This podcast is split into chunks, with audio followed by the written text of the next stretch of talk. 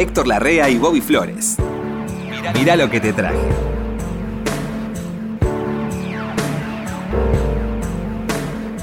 Ay, Héctor. ¿Qué dice, Flores? ¿Cómo le va, mi querido Héctor Larrea? Qué gusto de verte, Flores. Me va bien. En persona. Verte me va bien, Flores, in person. Gracias, Héctor. Eh, ¿Cómo va esa vida? muy bien. eh, Estamos eh, ya vivir, como dice, como decía alguien, había que celebrarlo, ¿no? Todos los días. Ya lo creo. Sí, sí, Sea como fuere, sí, sí. hay que celebrar. Bueno, hay un, hay un maestro oriental ahora que está bastante de moda, que se llama Prem Rawat, ¿sí? que escribe libros de, de filosofías orientales, esa cosa, que dice, Sí, sí. lo único que uno necesita para ser feliz es estar vivo. Eh, Después se va, se va, se va arreglando la cosa. Y ahí viene, claro, el ejercicio de la vida. Claro, bueno. En la vida Y es las- lo que te da quizá la mayor experiencia. ¿no? Y la celebración de Y eso. de- los años también son buenos Sí. para demostrarte que vale la pena. Sí, Que es una experiencia que vale la pena. Sí, yo estoy tan contento ya de que estoy cerca de los 60 ya. Siempre quise tener 60 ya. Y antes de que las cosas te agarren a trompadas, no dejarse agarrar a trompadas por los acompañarlas. Sí, sí. Acompañar el problema. Ah. El, el- el tema está en que a veces nos quieren enseñar, cuando somos chicos o alguien, nos quieren enseñar a enfrentar el problema. El problema no hay que enfrentarlo, hay que acompañarlo, porque si no te va a derrotar siempre. Claro. Sí, sí. Entonces, con calma, y Ah. puedes tener más serenidad para analizar las cosas y administrar o gestionar una solución. Sí. Como se dice ahora, me gusta la palabra gestionar. En realidad, la vida también se gestiona. Es una gestión la vida. Uno está acá gestión. gestionando un cuerpo, un espíritu, un alma que nos han dado. Una, una posibilidad de relación, esas relaciones tienen grados. Sí. El, el grado de, de nue- nuestra compañera o compañero de vida, Sí. la relación con, el grado de relación con nuestros hijos, ¿cuál es? Y a eso hay que ir estableciéndolo y darle Claro. la importancia que tiene, ¿no? Bueno, ahora me acuerdo que mi, mi terapeuta oriental me decía hace un tiempo que... No es el que escribe los libros, ¿no? No, no, no. No, este no, que. Eh, no, no, lo que me decía era que había que hacerle lugar al problema. Es en, bueno. en- en eso. vez de enfrentarlo. Ah, sí. Ubicalo. ¿Sí?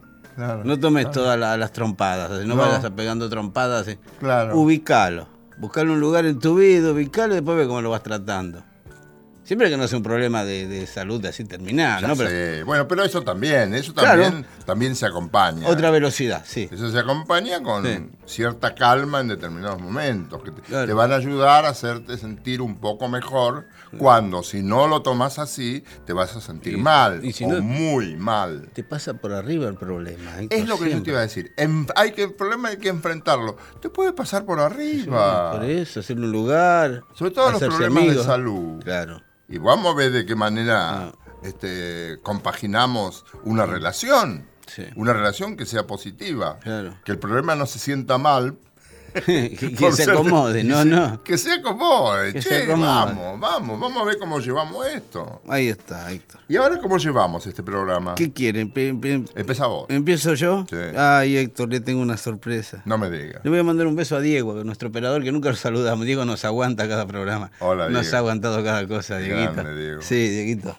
Eh, Está hecho a todo, Diego, también. Le enseñaron a acompañar el problema y no enfrentarlo. el- el- lo agarró el, pastor Jiménez, Sí, Cerebro sí. Jiménez, Sí, y lo, acomodó ahí.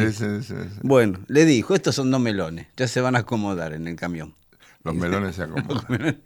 Eh, año 1966. ¿Dónde 60. estaba Udo? Eh, yo ya estaba 66. ya Canal era- 13. Yo era locutor, no, en el 67 empecé en Canal Ah, 13. sí. Estaba en Radios Chicas. Ah, ah, todavía no había empezado la tele. Antártida, Pueblo. No, en Mundo también estaba. Que nunca fue chica. No, Flor bueno, Antártida era bastante importante. Antártida era muy linda. ¿Vos estuviste en Sí, Antártida? yo estuve en la última Antártida. Sí, sí. 77. Sí. Bueno, eh, 1966. Año. Lo ubiqué en el año, ¿sí? Sí. Lugar en Buenos Aires donde ocurrían estas cosas. Una palabra le voy a decir. No sé si usted era frecuentador o qué, pero yo sé que usted algo sabe. Boat. Boat, Boat. África. Una Watt, cualquier Watt. Ah, sea, cualquier. Había una época que eran las Watts, ahora Sí, hay más Watts. Se llamaban Watt. ¿Por qué se llamaban? No sé. Era un nombre buenísimo, Watt. ¿Dónde va a ser la Watt? Pero suena antiguo. Se bailaba. yo, yo llegué a Se conocer alguna. bailaba, sí. Sí, había unas mesas para tragos, barras. Sí. Noche estoy hablando, ¿no? Este disco del año 1966 se llama The What and What. Ah, bueno. Le voy a decir quién lo hizo. Había que ser bastante vaguito. Le voy a decir quién lo hizo. Y no era, no, no, le voy a decir quién lo hizo. Jorge López Ruiz. Ah, bueno. ¿eh? Gran músico, gran bajista Gran bajista, Sí, gran sí. arreglador también. y gran arreglador. Sí. Jorge. Bueno, López Ruiz, se llama López Ruiz, ¿qué querés? Sí, claro, hermano de, De Oscar. de Oscar López Ruiz. Jorge López Ruiz hizo este disco en el año 66. Mm. Eh, Jorge López Ruiz, después yo me enteré de esto, estuvo muy perseguido por la dictadura militar. Se tuvo que escapar en serio. Este de lo que se tuvo que escapar así en, en una noche. Que nunca entendí bien por qué lo perseguían tanto. Nunca supe. Pero bueno, eh, eso quizás atentó esa ausencia que tuvo tantos años de, de- de las pistas de Buenos Aires y todo para que mi generación no lo conociera, de- Sí. ¿no? Lo conocimos después de grande a Jorge López Sí, Ruiz, sí, sí.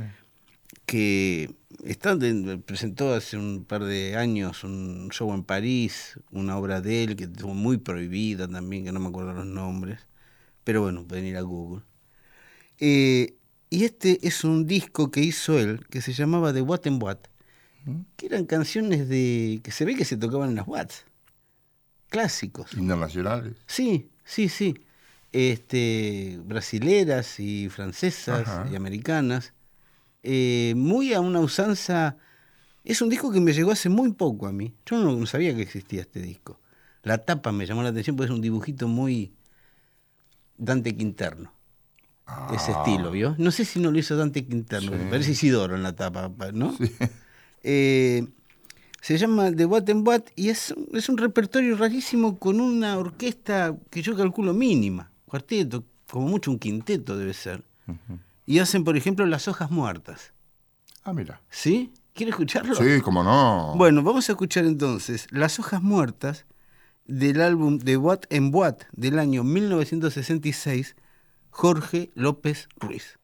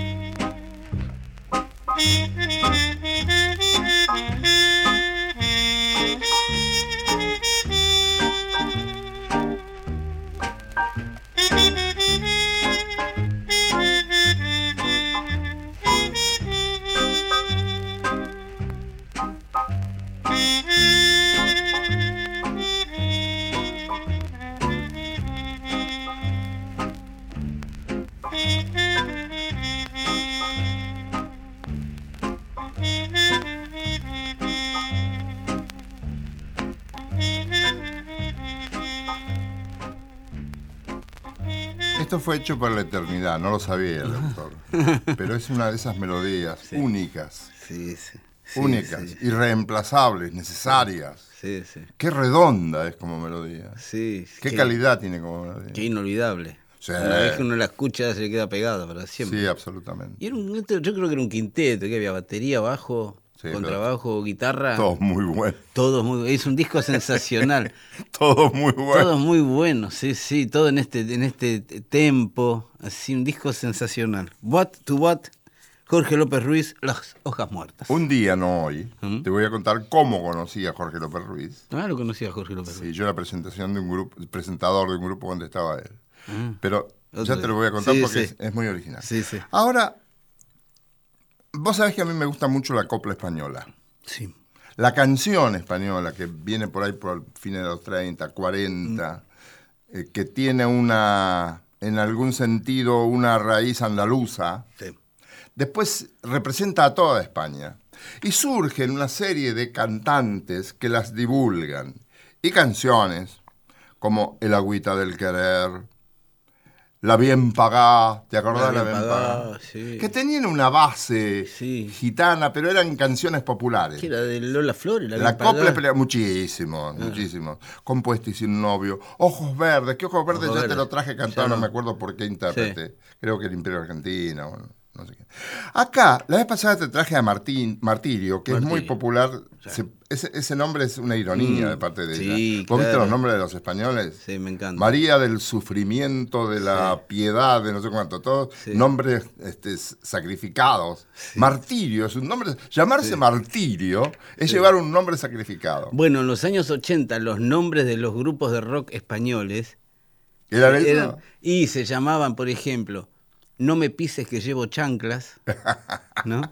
Y había, Claro. había una banda punk que usted me va a perdonar la digresión, pero le voy a decir el nombre, cómo se llamaban, que hacían todos temas de un minuto y medio, dos minutos, que se llamaba, de, disculpe la digresión, ¿no? Tarzán y su puta madre alquilaron un piso en Alcobendas. Ese era el nombre del Era el grupo. nombre del grupo. ¿Cómo uno no iba a escuchar a esa banda? ¿Qué hacían con ese nombre, no? Claro, y además haber ubicado a la madre de Tarzán. Y la madre, sí.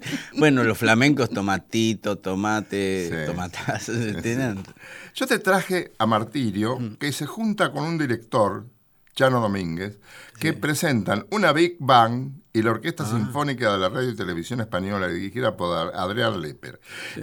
Me- como se, se juntan Martirio y Chano Domínguez, Sí.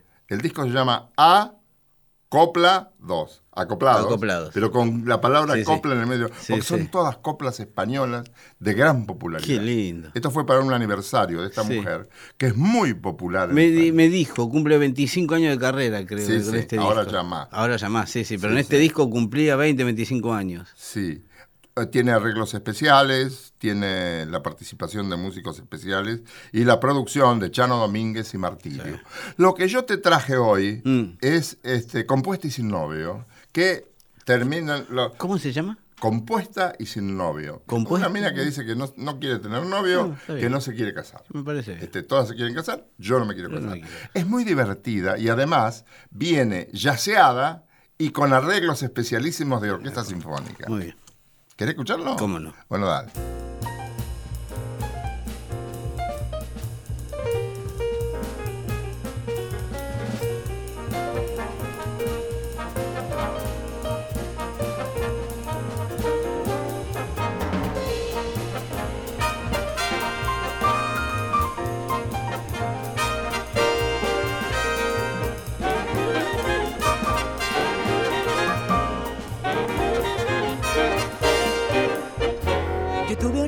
Y una vecina me lo quitó.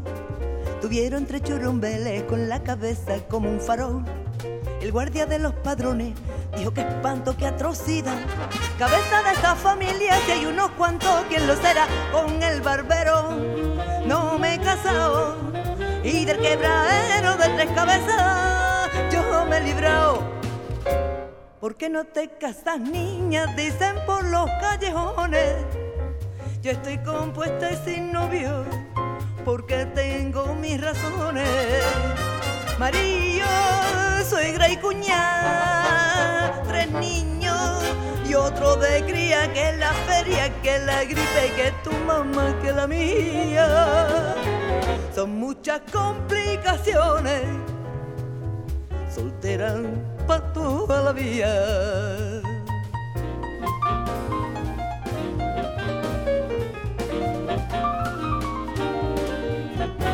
Encuentro yo el matrimonio todos los domingos en el café. Las caras de avinagrao porque se aburren como un ciprés. Los niños cogen las tazas y con la fuerza de un arbañi le meten a padre y madre las cucharillas por la nariz con el barbero que yo no me he casado y del martirio de las cucharas yo me he librado. ¿Por qué no te casas, niña? Dicen por los callejones. Yo estoy compuesta y sin novio, porque tengo mis razones. Marillo, suegra y cuñada, tres niños, y uno de cría que en la feria, que la gripe, que tu mamá, que la mía. Son muchas complicaciones, soltera para toda la vida.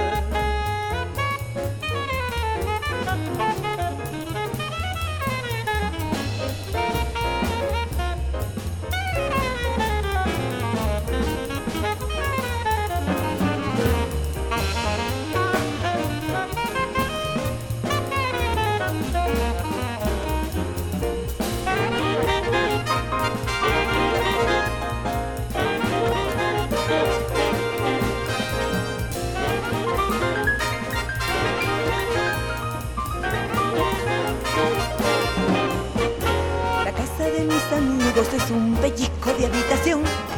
Por eso duermen de noche las tres cabezas en el balcón. La casa se bambolea con aquel peso fenomenal. Y pitan las chimeneas como los barcos por alta mar con el barbero que yo no me he casado. Y del terremoto de San Francisco yo me he salvado. ¿Por qué no te casas, niña? Dicen por los callejones que estoy compuesta y sin novio, porque tengo mis razones. María, suegra y cuñada, tres niños, que uno de cría, que la feria, que la gripe, que tu madre, que la mía. Son muchas complicaciones soltera pa' toda la vida. ¿Viste? Un alegato vibrante, la Pero, además, a mí me gusta, Sí. a mí me gustan mucho los buenos arreglos, bien armonizados, esas cosas me- a mí me vuelven loco. Y toman una cosa can- tan tradicional, siempre cantada de otra manera, siempre gitanizada, ¿no? Sí. Que esta vez sin quitarle la gitanización correspondiente, pero le otorgan esas armonías tan lindas, Claro, ¿viste? porque unos arreglos Ah. tan refinados. Sí, tan- no, a mí esas cosas me pueden. ¿Qué querés que te diga? Claro, bueno, claro, muy bien, Héctor. Esas muy cosas me ganan. Muy lindo, Héctor, muy lindo. ¿Qué trajiste? Eh, le traje algo muy nuevo, algo que acaba de aparecer.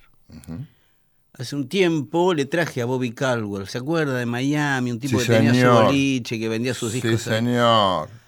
Bueno, llegó el reconocimiento esperado a Bobby Caldwell de la mano de una nueva generación de músicos que Ahora. se dedican. Sí, sí, sí.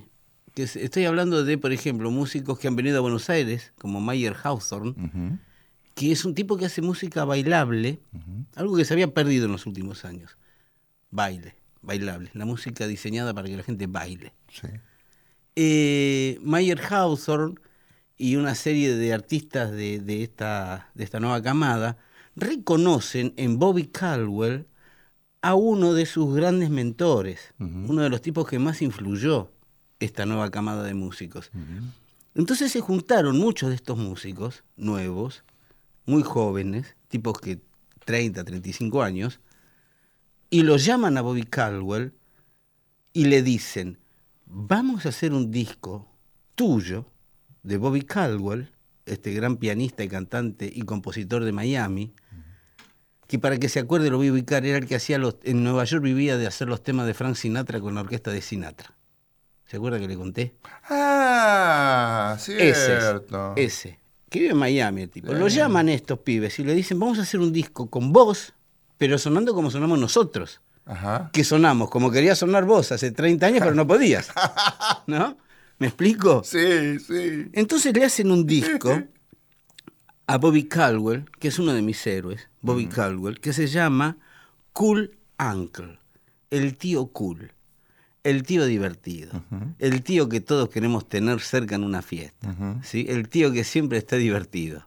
¿ok? Y es piola. Y el tío Piola, Mm. el tío Piola. Se llama Uncle Cool, el disco. Ujú. En todos los temas canta Bobby Caldwell y lo acompañan estos muchachos. Eh, ¿Quiere escuchar algo de este, de este nuevo trabajo, señor. digamos, de Bobby Caldwell, pero apoyado por todos? Esto se llama Game Over. Le pido, yo no necesito pedirle nada, pero preste especial atención al sonido que tienen estos muchachos, que es mirando de acá para adelante. ¿Sí? Ajá. Vamos. Vamos.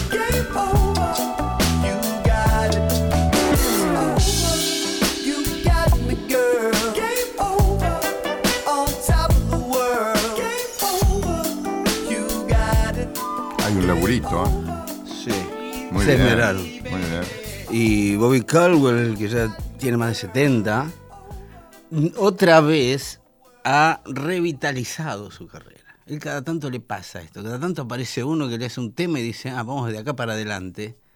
Y, y a mí me ha enseñado, uno aprende de estas carreras, de estos Sí, tipos, sí, claro. me ha enseñado eso, o sea, aceptar todo lo que viene. Vamos a ver qué podemos hacer con esto, pero ante todo lo aceptamos, Es un poco lo que hablábamos al principio. lo que hablábamos al principio. Bobby Caldwell, Digo, te va a alegrar lo que te voy a decir. sí. Porque hay gente que vos conocés Mm. y admirás, y yo conozco y admiro. Cumplen 30 años Sí. los chicos de la, La Mississippi. La Mississippi Blues Band se llamaban. Después se llamaban la Mississippi. Missi- Primero Mississippi Blues Band. Mississippi Blues Band. Después agarraron más por el lado del blues. Sí. Porque eran blues y rock al Eran blues, ¿no? eran blues y rock. Después se dedicaron al blues en una época. Debutaron radialmente en mi programa. En un programa que tenía yo. No en la Rock and Pop al mediodía, sí, sí. La Mississippi. Eh, que era un momento que el blues estaba. se había puesto muy de moda acá. Sumó a este fervor que hubo en Buenos Aires, estoy hablando de principios de los 90, ¿eh? 93, Sí, 92, sí, 93. La llegada, vinieron dos tipos que fueron esenciales para ese desarrollo del blues. B.B. King y Eric Clapton. Ah, influyeron eh, para el desarrollo Y, acá. y fueron como... ¿Sí? Vinieron en un momento que estaban los dos muy bien. Ah, mira. Con una distancia de un año entre uno y otro. Entonces se generó un fervor por el blues entre la No se me había muchachada. ocurrido. sí, sí, yo estaba, yo fui parte Que de pasaba eso. por ahí un poco la cosa. Y se renovó el blues. También apareció Steve Ray Vaughan, que se murió enseguida. Entonces hasta ya teníamos nuestro Jimi Hendrix generacional. Ya teníamos ese grande que se había muerto, ¿no? Y el blues entonces tomó entidad propia, algo que nunca había tenido hasta ese momento acá. A mí estos chicos siempre tuve gran simpatía por ellos. sí. Los invité muchas veces a Radio Rivadavia. sí, sí, divino. Este, Ricardo Tapia, el cantante, un cantante Ricardo Tapia, que se le entiende muy bien cuando canta. que se le entiende todo, que hacen un blues muy porteño, un blues muy argentino, ¿no? Sí, sí, sí. Eh, eh, tiene un toquecito tangópata ahí. Sí, sí. Bueno, Ricardo es un tipo que como letrista Sí, Eh, está, está, hay mucho Buenos Aires. hay mucho Buenos Aires, hay mucho Sí. tango también. Ad- Además hacían, es- hacen buena música. Tocan todos. Eh, había una primera guitarra fuera de serie, un saxo fuera de serie. Sí, sí, sí. Pero la- las radios no estábamos como ustedes, las FM, las AM no estábamos como ustedes, ciertamente preparadas para el sonido. Y un día lo llevamos, un día de aniversario también, que después me invitaron a, a participar con ellos en Niceto. Qué lindo. Este, y le digo, che, ¿escuchaste la, la grabación que hicimos de la, de, de- de la radio? Y sí, escuché la grabación. Parecíamos los Beatles del 60. Claro, Claro, ya para eh, entonces. No había compresores, no había y nada. no había nada. En la radio Claro, no había nada. Las FM teníamos Sí, compresores. y- claro, siempre más Sí, avanzado. sí. Pero bueno, era. La gente lo apreciaba igual Claro. Y los valoraba igual. El blues cabe en eso. Y ahora cumplen 30 años y lo van a festejar por ahí por noviembre. Y. Sí, sí. ¿Qué recordás vos de, lo- de los principios de.? Yo traje una canción. Sí. A ver qué recordás vos. De, de la- ¿Canciones? sí.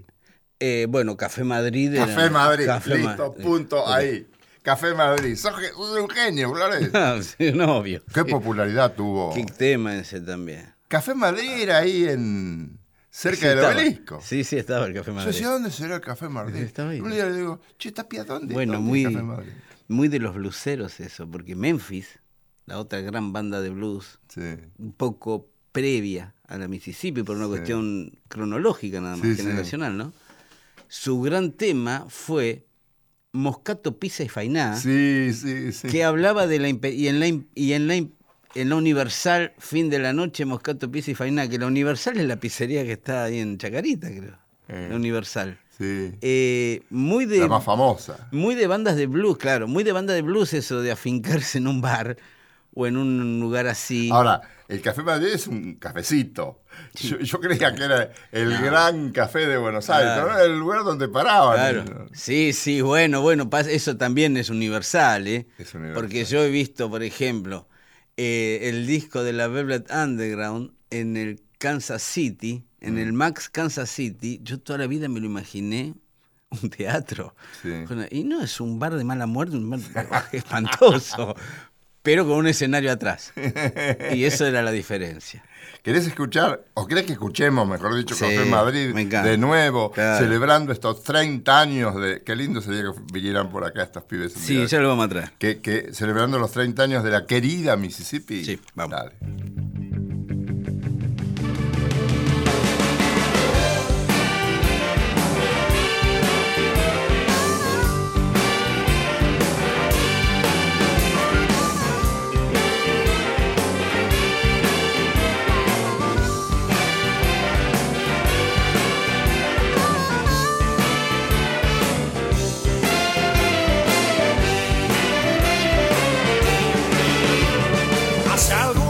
Días cuando te dejé girando y girando. Entré en un café y es así me paso el día yendo por ahí.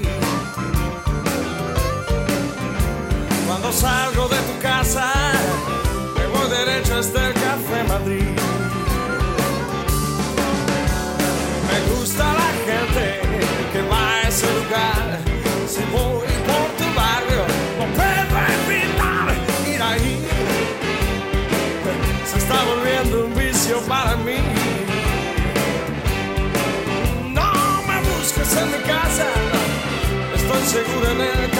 Café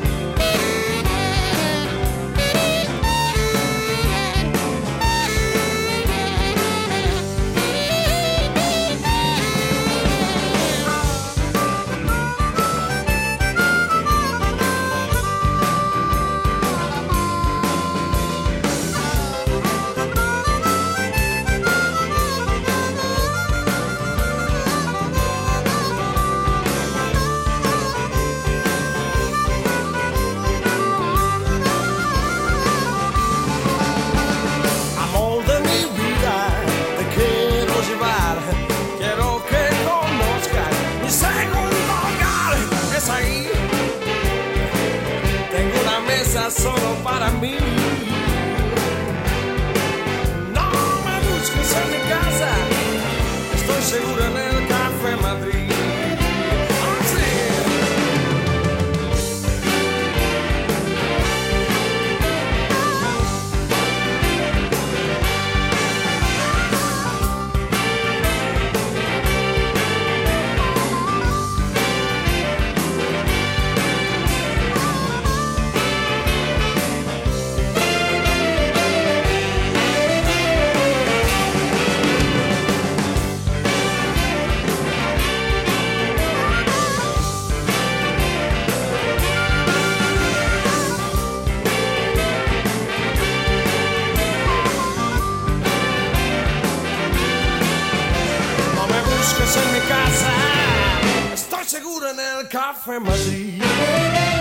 Café Madrid.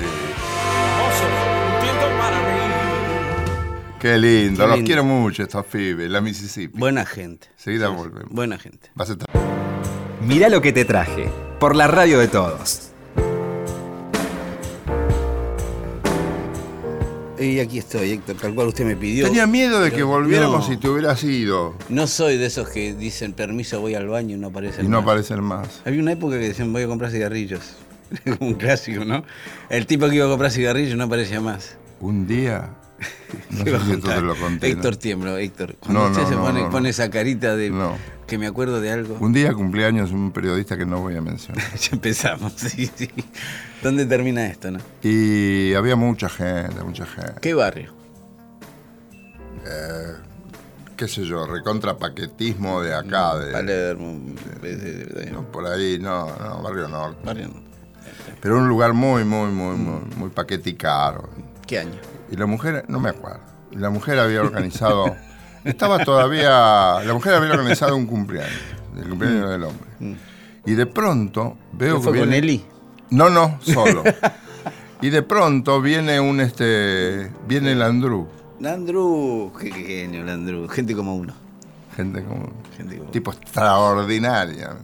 Entonces, yo había, me había encontrado varias veces con él, no tenía amistad, pero teníamos un ida y vuelta. Sí. Bueno, ¿quién no tenía un ida y vuelta agradable con, Me hablaron muy bien con siempre. Colombre? De ¿no? Colombre, de Landru. Sí, un señorazo, pero. Un gentleman. De aqu- sí, sí, sí, de esos que te hacen sentir bien. Gente como uno. Aunque vos, aunque, aunque vos seas un piojoso, aunque yo sea un piojoso, me hace sentir un tipo como él. Muy bien, gente como uno. Claro, un, un tipo educado. Sí, sí. Bueno, entonces me dice, se acerca, me dice, "Oh, Héctor, ¿cómo le va? ¿Qué tal? Dice, le quiero hacer una pregunta fundamental, dice, en este momento en mi vida.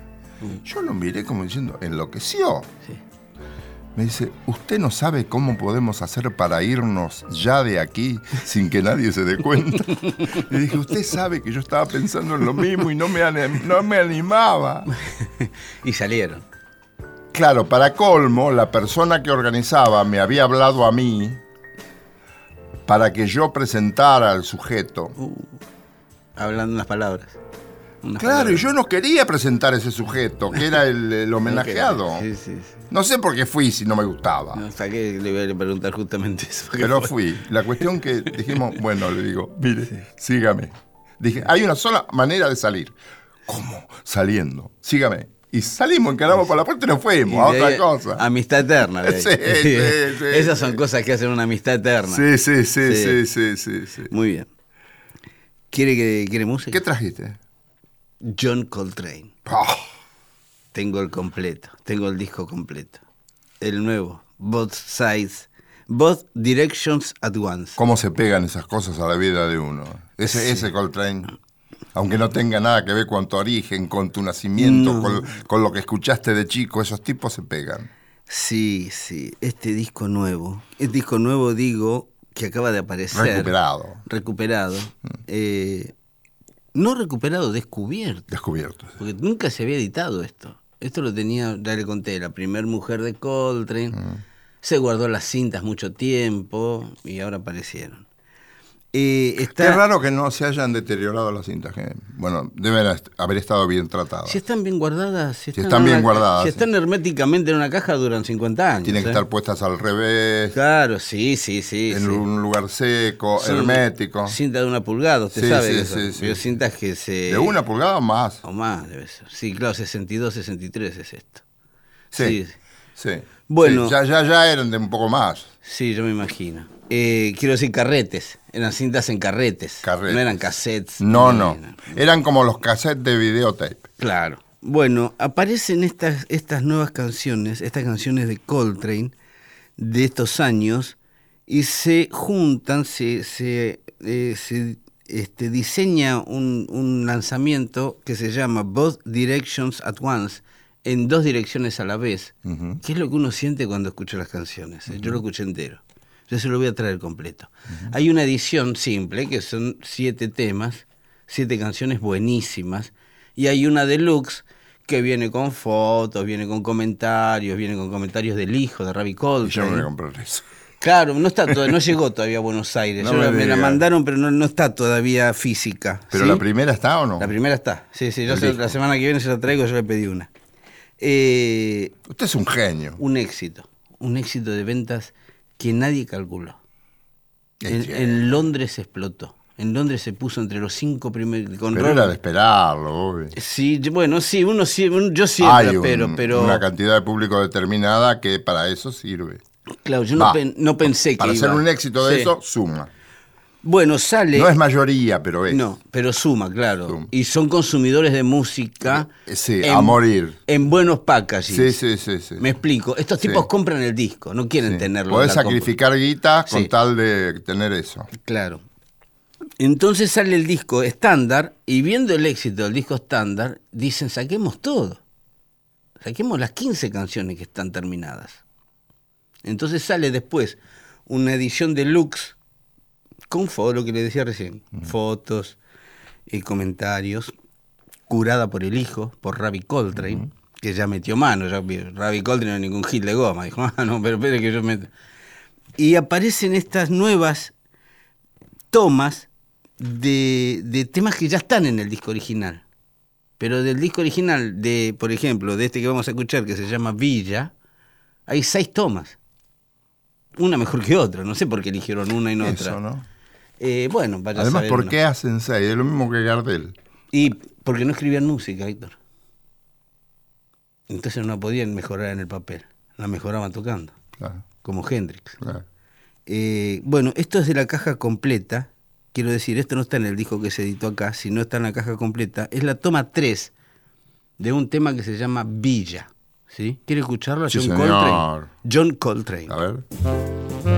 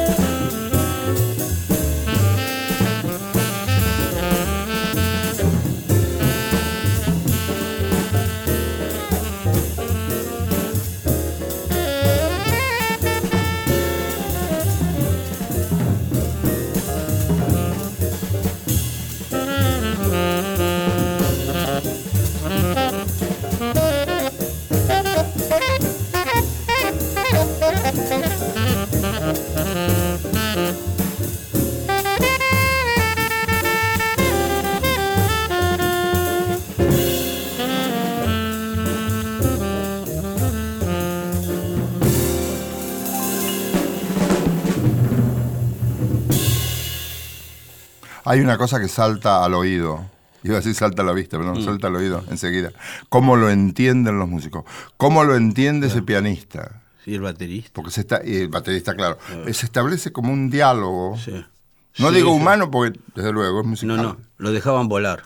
Lo dejaban volar. dejaban Pero volar. además, cuando se ve que el pianista mete dos o tres manos, que son como la continuidad fónica de lo que está diciendo el, el saxo. Yo creo, esto lo tendría que confirmar, yo creo que el, el pianista es McCoy Tyner, histórico este, compañero de andanza de músicos, Coltrane. eh. No, Y para mí el mejor bajista, el mejor contrabajista que tuvo John Coltrane, que fue Garrison. ¿Son cuatro ahí? Sí, yo creo que son cuatro. Extraordinario. sí, sí. Extraordinario. Bueno, esto era este, Villa, toma tres. Hay cinco o seis tomas de este tema. que terminan en cualquier cosa. Empiezan igual, pero terminan en cualquier cosa. otra, de nuevo, otra vez. te dice, tipo. Ahí está. Y el operador se quería pegar un tiro. John Coltrane. Bueno, mirá lo que te traje. ¿Qué trajo? No sé si te gusta. ¿Te gusta ABBA? Más o Mm, Sí, eh, me, le rescato muchas cosas a ABBA. Muchas cosas. Como, como compositores son muy buenos. Muy bueno. muy Eso es lo que a mí más me atrae. Sí. Además, ellos son, eran simpáticos y lo siguen siendo. Se han reunido de nuevo. Sí, están Por- de nuevo ahora. sí. Claro, por la popularidad de la película. Mamma mía. Mamma Mía, las dos, Sí. la, la precuela y la secuela, Sí. uno y dos, Sí. están hechos en base a las canciones de ABBA. Yo no sé quién tuvo esa idea, pero resultó muy buena como Bueno, idea. yo hace 10 años, me acuerdo en Nueva York, iba caminando y en Broadway se paraba, ¿sabe lo que es parar el tránsito en Broadway a la tarde? Sí. En la, ave- en la Avenida de los Teatros. Era de la cola de gente que había para ver el estreno que iba a ocurrir dentro de un mes y medio de Mamma Mía entrada? en la obra de teatro. Es una obra de teatro esa. Ofi- eh, es un musical, sí. es un musical que después hizo película. Sí, sí, sí. Bueno, yo estaba en Nueva York cuando se estaba por estrenar. No se hablaba de otra cosa. Ahora, ¿por qué eligieron el, el repertorio de ABBA? No, no sé, no sé. no- no. Fíjate, entonces yo fui a buscar qué era Mamma Mía. Mm. Y en nuestra compañerita Getino, tan amable como siempre, Sí. me consiguió la letra. Divina, Argentina. Gracias a Dios Sí. que está internet. Sí, sí, también. Si no, Y que está argentino también. Que y se que ocupa. está Getino. Me engañaste una vez, nunca supe por qué, no podía elegir y al final te dejé. Mi corazón no aprendió jamás esa lección. Aún existe ese fuego en mí. ¿Cómo puede, cómo pude quererte así? Solo verte y ya no sé dónde estoy. De repente no recuerdo quién soy. Bueno, es una frustración. Yo nunca entendí quién es el que tuvo la brillante idea de decir, vamos a hacer en base a estas canciones, que si vas a hacer en base a canciones, es que esas canciones tienen una musicalidad determinada, Sí. porque lo que dicen las letras son cosas comunes y corrientes Sí. de promesas frustradas, de amores frustrados, de amores truncos. Eso no es novedoso. Lo que son novedosos, me parece a mí, son los, los, los acordes, las melodías, las cosas que ha logrado ABBA con Sí. el tiempo. Hay que tener en cuenta que eran suecos también. No eran ingleses ni americanos, eran suecos. Además, qué simpáticas las fotos que yo veía de Qué lindas que estaban las dos de las ABBA. dos, también, una morocha y la- una- ¿Sabes por qué es ABBA? No. ¿Por qué ABBA es ABBA? ABBA, ABBA. Porque son las iniciales Ah, de, de ellos. Björn, sí, sí. Y tienen la segunda B, la primera B al revés. Sí, ABBA. sí, ABBA. Yo me entero ahora de esto, ¿eh? Sí, sí, no se sabía. Yo un día me dijo, me dijo Papo, usted sabe, Papo era muy, no sé, nunca escuché un disco, pero vi todas las fotos. Le gustaban las menas. Se las quería traer, era bueno. Quería traer a las dos de agua. Y sí, y bueno, y bueno. Bueno, te traje esto porque Mamma mía. quería escuchar Mamma Mía, porque yo no vi la segunda película todavía, que dicen que es larguísima, dura como dos horas y media. a mí la película larga no me gusta. Este, pero Lo que el viento se llevó la vería. Hay que sentarse a ver una tarde. si es entera. larga, no, no. Lo que el viento se llevó dura cuatro, horas, ¿no? Lo que pasa es que ahora están haciendo películas de dos horas y pico, Sí. porque es una salida cara Ese. ir al cine. Sí, Entonces te hacen una película que sea una salida, una diversión y volver a casa. Sí, sí, sí. Yo usted sabe que me especializo en películas para niños. Entonces ahora hay una nueva moda en las películas. ¿Cuál es? Para que uno se quede a ver los títulos del final, le van metiendo imágenes de la próxima. Ah. ¿sí? Entonces ya a mí me cansa un poco, pero mis hijos y miles de niños en los cines ya no se levantan cuando dice The End. Saben que va a venir algo más. Y ese, ese algo más dura a veces 15 minutos Sí, más. sí, sí, sí, sí. Y hay que sumárselos a la peli que uno va mirando letras durante minutos hasta que aparece un tiro y uno que muere. Uy, en la próxima lo matan a, a- a Bobby Flores. ¿Querés escuchar a Ava? Vamos. En esto que le abrió la Sí. puerta de la comedia, del cine. No me explico por qué. Usted es todavía. gra- pero por eso ¿Quién fue el que tuvo la idea y dijo, hola, che, te tengo que pro- te proponer esto? ¿No querés hacer un musical con el repertorio de Ava? ¿Quién fue? Un luminoso es ese ¿Y tipo. quién fue el que tuvo la idea de ABBA? Yo no hubiera apostado ni Dieguita. No, ABBA aparece en pleno rock sinfónico. Sí. No- nadie esperaba eso. Nadie esperaba un, un cuarteto de dos chicas hermosas y dos más. Bueno, eh, eh, Mamma Mía no es otra cosa que la historia de un amor frustrado. Pero frustrado hasta la maceta. Uh. Es la vida.